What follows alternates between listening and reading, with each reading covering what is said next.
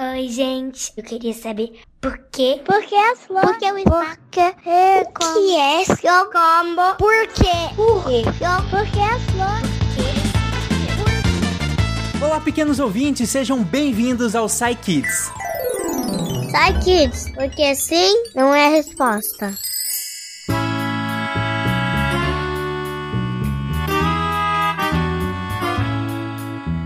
Eu sou Tarek Fernandes e diretamente da minha casa, e esperando a vacina chegar pra todo mundo, vamos lá que hoje nós temos três ótimas perguntas. Começando pelo Bruno de 10 anos, que tá curioso sobre uma coisa bem interessante. Vamos lá. Oi, meu nome é Bruno, tenho 10 anos, sou de São Paulo e a minha pergunta é por que, que a, a água não se mistura com óleo? Por que, que a água não se mistura com óleo? Tá vendo? É uma pergunta que parece muito simples, mas, gente, tem uma física, é uma química e muitas outras matérias por trás disso que é extremamente interessante. O Ramon vai te responder, Bruno. Vamos lá. Olá, meu nome é Ramon e eu vou responder hoje a pergunta do Bruno. Por que a água não se mistura com óleo? Bom, para responder isso, a primeira coisa que a gente precisa pensar é como é, isso funciona. No mundo da química, que é a de onde veio a pergunta que você está fazendo, a gente aprende uma coisa que fala é, em afinidade. Afinidade é como a gente é, é parecido, né, com a facilidade que a gente tem de fazer amizade com uma pessoa ou outra. Né? Tem pessoas que a gente é mais afeiçoado, a gente gosta mais, tem aquelas pessoas que a gente gosta menos. Né? O nome vem daí. Apesar disso, a água não tem sentimentos, nem o óleo, né? Mas é, eles têm algumas propriedades que fazem ele ser muito diferente um do outro. A água é, está no que a gente chama de líquidos polares e o óleo está no que a gente chama de líquidos apolares. Por eles serem diferentes, eles terem essa característica diferente, é, não existe esta afinidade entre a água e o óleo, e daí eles não conseguem interagir no nível molecular, né, bem pequenininho, eles não conseguem ter interação e daí eles não se misturam. É diferente, por exemplo, de água e sal. Sal e água, os dois são bastante polares, né, são tem uma, uma carga e tudo mais, e isso faz com que o sal consiga se misturar em água. Já é, gasolina, por exemplo, gasolina ele é mais apolar, não vai se misturar tão bem com água, porém com óleo tem uma possibilidade maior de se misturar. Como eles têm naturezas diferentes, é, essa a mistura acontece ou não. Espero que tenha gostado da resposta. Muito obrigado. Continue curioso. Tá vendo, Bruno?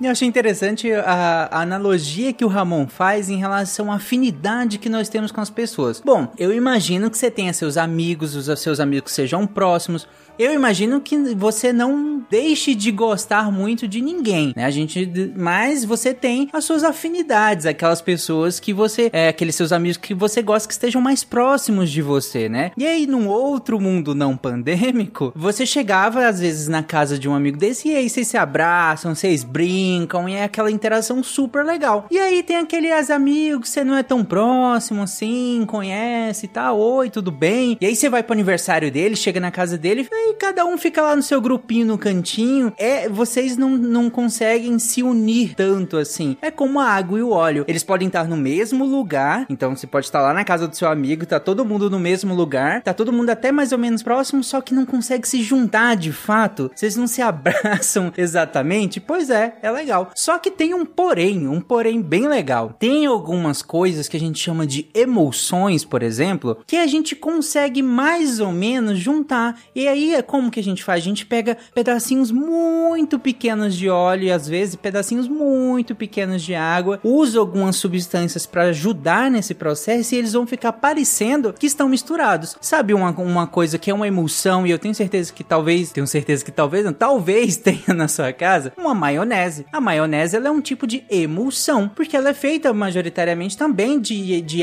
de óleo é, e tem água também. Então era para ser um, coisas que não se misturam, mas ela parece uma coisa só quando você pega maionese, né? Então a gente usa alguns truquezinhos ali para que elas fique, para que ela fique daquele jeito. Se você quer saber exatamente como é que funciona essa questão, manda outra pergunta que a gente responde aqui, tá bom? Mas vamos logo que tem a pergunta da Júlia. A Júlia ela tem seis anos e ela quer saber alguma coisa relacionada ao alpinismo, pelo que eu entendi. Vamos lá. Oi, eu chamo Júlia e eu sou de Belo Horizonte e eu tenho seis anos e eu quero saber como as formigas conseguem escalar, escalar as paredes. Olha aí, pelo visto tem muita formiga em Belo Horizonte, hein, Júlia?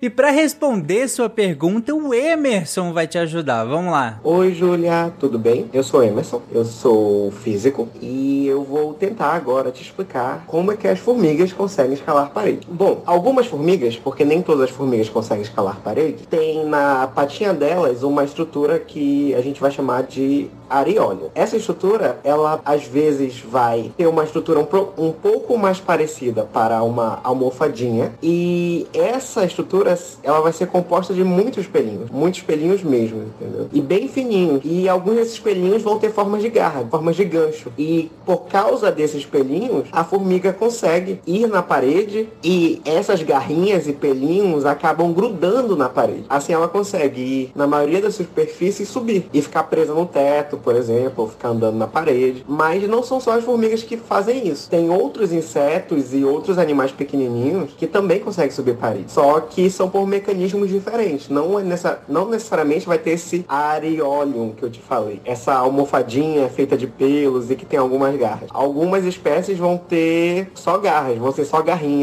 Algumas moscas vão liberar uma secreção que parece uma cola, é bem viscosa e ajuda a grudar ela, só que aí suja a patinha dela. E tem as lagartixas, que quando vão andando pela parede, elas não sujam, elas não tem nenhuma cola especial na, na patinha delas. É só uma estrutura feita de pelos bem fininhos. O que está por trás de tudo isso é o que a gente vai chamar de forças de Van der Waals. Esse nome complicado é só porque era o nome do cientista que descobriu essa força. Assim como a força da gravidade te puxa para a Terra de volta quando você pula, por isso que quando você pula você não sai voando, a força de Van der Waals também tem um componente atrativo, que faz com que pelinhos muito finos consigam grudar em superfícies, seja na parede, seja no teto ou no chão. E é por isso que esses animais pequenininhos conseguem subir nas paredes, nas árvores, nas folhas. Mas a gente tem que prestar atenção numa coisa: eles só conseguem fazer isso porque eles são pequenininhos, eles são bem leves. Mesmo que a gente, nós seres humanos, tivéssemos esses mesmos pelinhos, nós não conseguiríamos subir nas paredes, porque como a gente é muito pesado, a gravidade ia nos puxar para baixo e a força, essa força que a gente chama de força de Van der Waals, não ia ser forte o suficiente para nos manter na parede. Como os insetos e animais pequenos são bem levinhos, essa força de Van der Waals vai ser, vai ser forte o suficiente para que a gravidade não puxe ele para baixo. Mas lembre, só porque eles são levinhos, tá bom? Bom, espero ter respondido essa pergunta.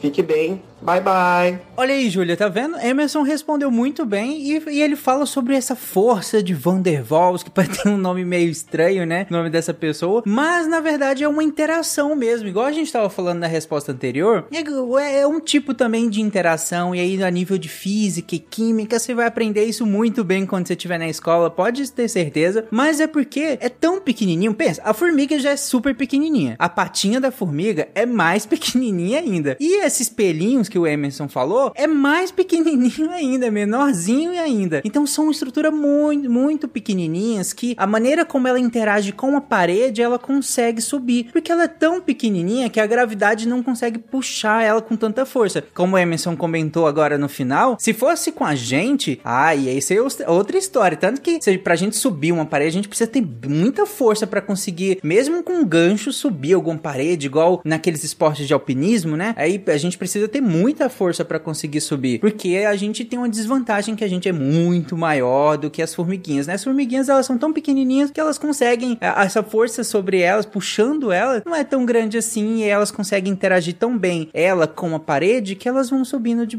mais tranquilamente do que se nós fôssemos conseguir, ok? Me fala se você entendeu, vai lá na postagem do, do episódio, comenta, pede para os seus cuidadores ir lá e comentar se você entendeu. Se você não entendeu, manda de novo que a gente responde de outra maneira até entender. Tudo bem, Júlia? Então vamos lá. E, gente, o Gabriel, ele tem 8 anos, ele tem uma preocupação bem importante, inclusive. Vamos ouvir a pergunta dele.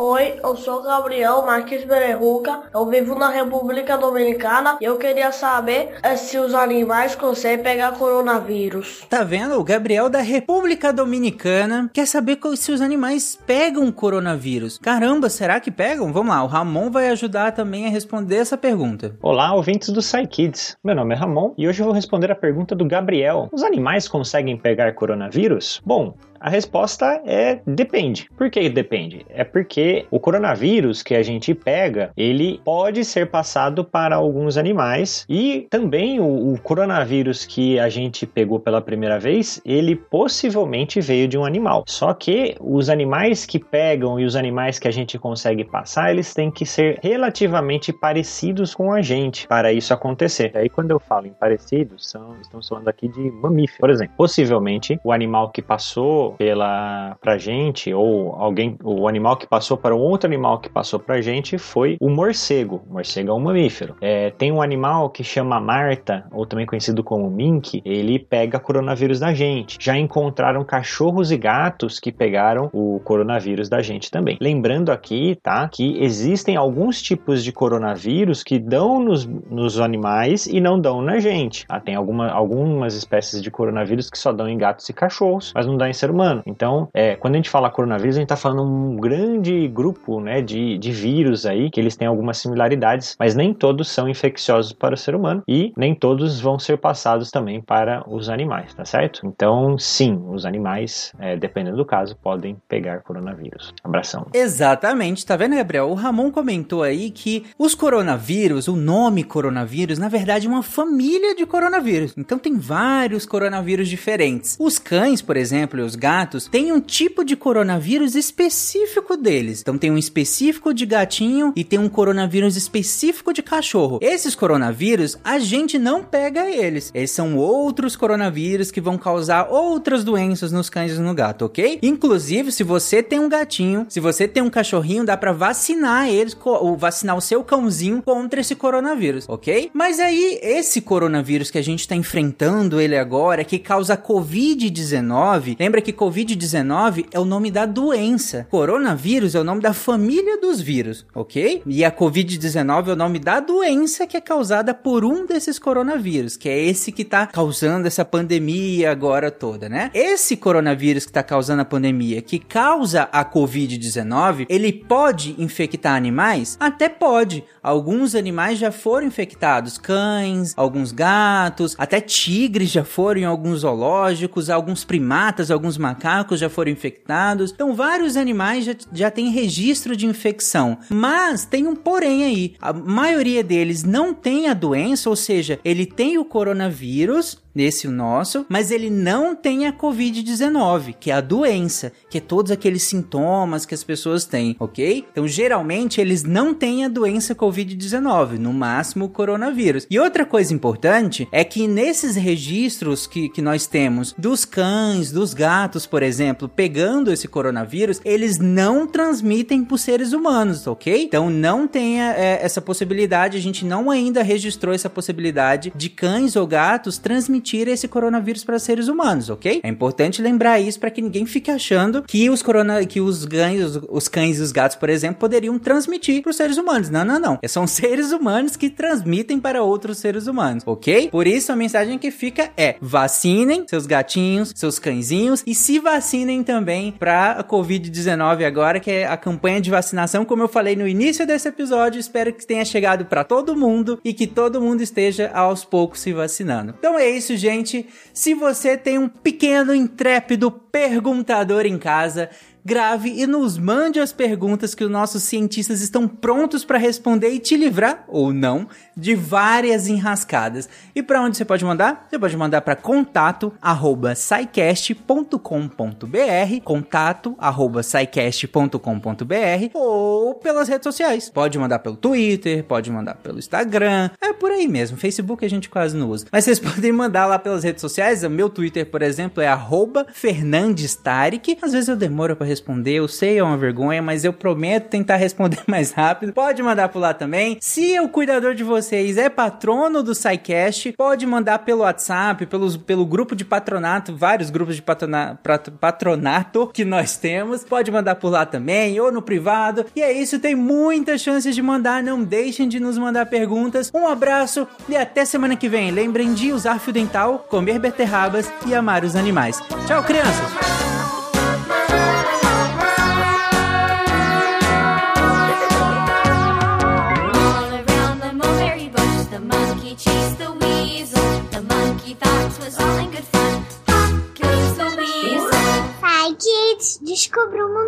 Perguntando. Este programa foi produzido por Mentes Deviantes. deviante.com.br. Esse podcast foi editado por Nativa Multimídia.